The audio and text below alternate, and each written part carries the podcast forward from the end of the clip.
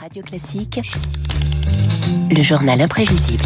Avec Augustin Lefebvre, bonjour. Bonjour David, bonjour à tous. Elon Musk a annoncé il y a quelques jours que son entreprise Neuralink avait installé pour la première fois un implant cérébral sur un être humain, l'aboutissement d'un rêve de science-fiction pour le milliardaire. Oui, un petit implant euh, de la taille d'une pièce de monnaie. Jusqu'ici, il avait été seulement posé sur un singe. Il avait pu jouer à un jeu vidéo simple par la pensée.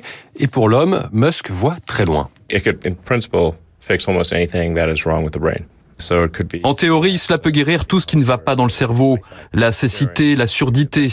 Vous pouvez créer un lien neuronal qui permettrait à une personne paraplégique de marcher à nouveau normalement.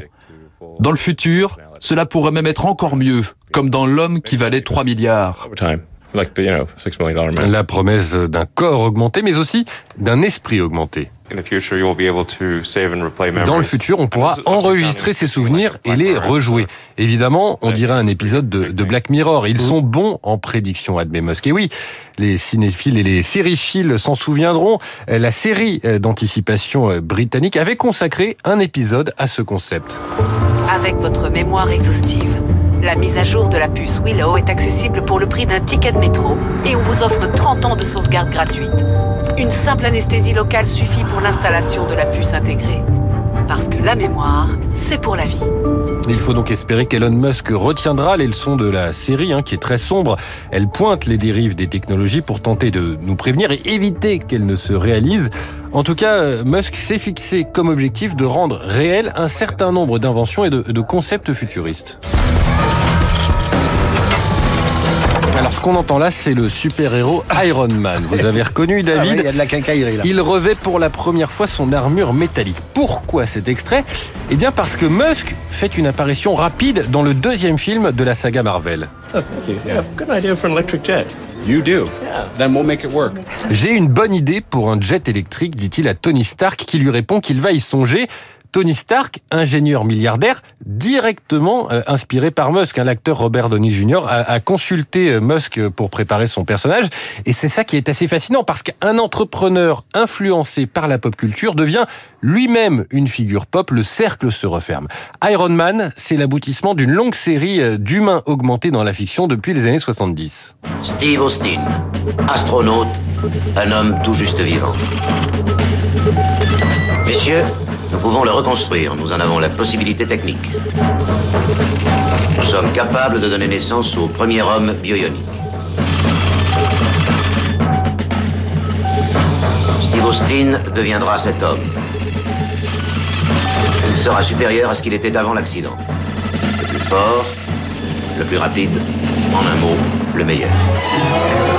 Vous connaissez par cœur hein, David L'homme qui valait 3 milliards. Steve Austin a popularisé le terme et le concept de cyborg, organisme cybernétique, pendant que David Barrault imite la course rapide de Steve Austin. L'homme qui valait 3 milliards aura un fils, lui aussi dans le maintien de l'ordre. Évidemment, nous sommes dans les années 80, c'est Robocop. Je vous préviens, résister provoquera votre mort. Va te faire huiler Ça, c'est de la réponse. Le film est une critique acerbe de la société américaine, mais il aborde aussi un terme récurrent de chaque fiction avec des humains augmentés. C'est quasiment euh, toujours les mêmes interrogations. Peter Veller, l'acteur sous le casque. It's a commercial action futuristic thriller. On the face of En apparence, c'est un thriller d'action futuriste, mais en réalité, c'est à propot de ce qui fait l'être humain. C'est un conte moral, une espèce d'allégorie. Ce n'est pas juste un film d'action. not just an action film. Et le mariage entre justicier et cyborg semble irriguer les imaginaires de cette période, car les années 80, c'est aussi la période de Robocop version enfant. Attention, ça va surprendre, souvenez-vous. Et là qui va là?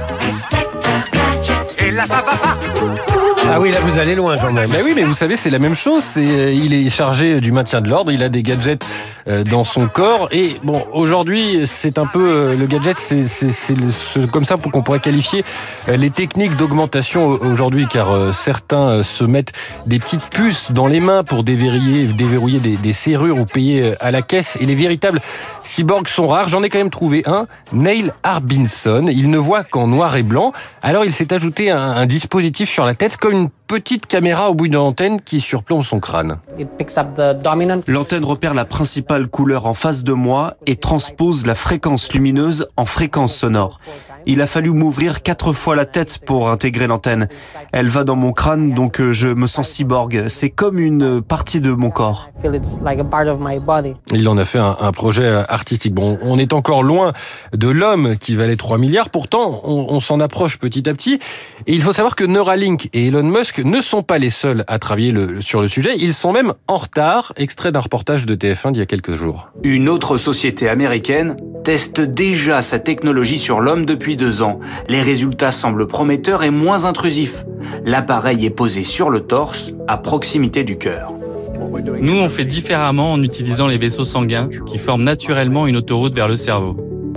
Un patient équipé de cette technologie ayant perdu l'usage de ses mains a pu par télépathie écrire des emails ou faire du shopping en ligne. Et en mai dernier, un patient suisse paraplégique a même pu remarcher grâce à un implant, le rêve de Musk réalisé, mais pas grâce à lui, un pas de plus vers l'homme-machine. Et vous terminez ce journal imprévisible avec Kraftwerk euh, qui se déguisait en cyborg pour être sur scène à une certaine époque pionnier de la musique électronique. Merci Augustin, on retrouve le journal imprévisible sur radioclassique.fr et l'appli Radio Classique. À demain, tout de suite le décryptage de David Barou. On parle de la reconversion des bureaux vides.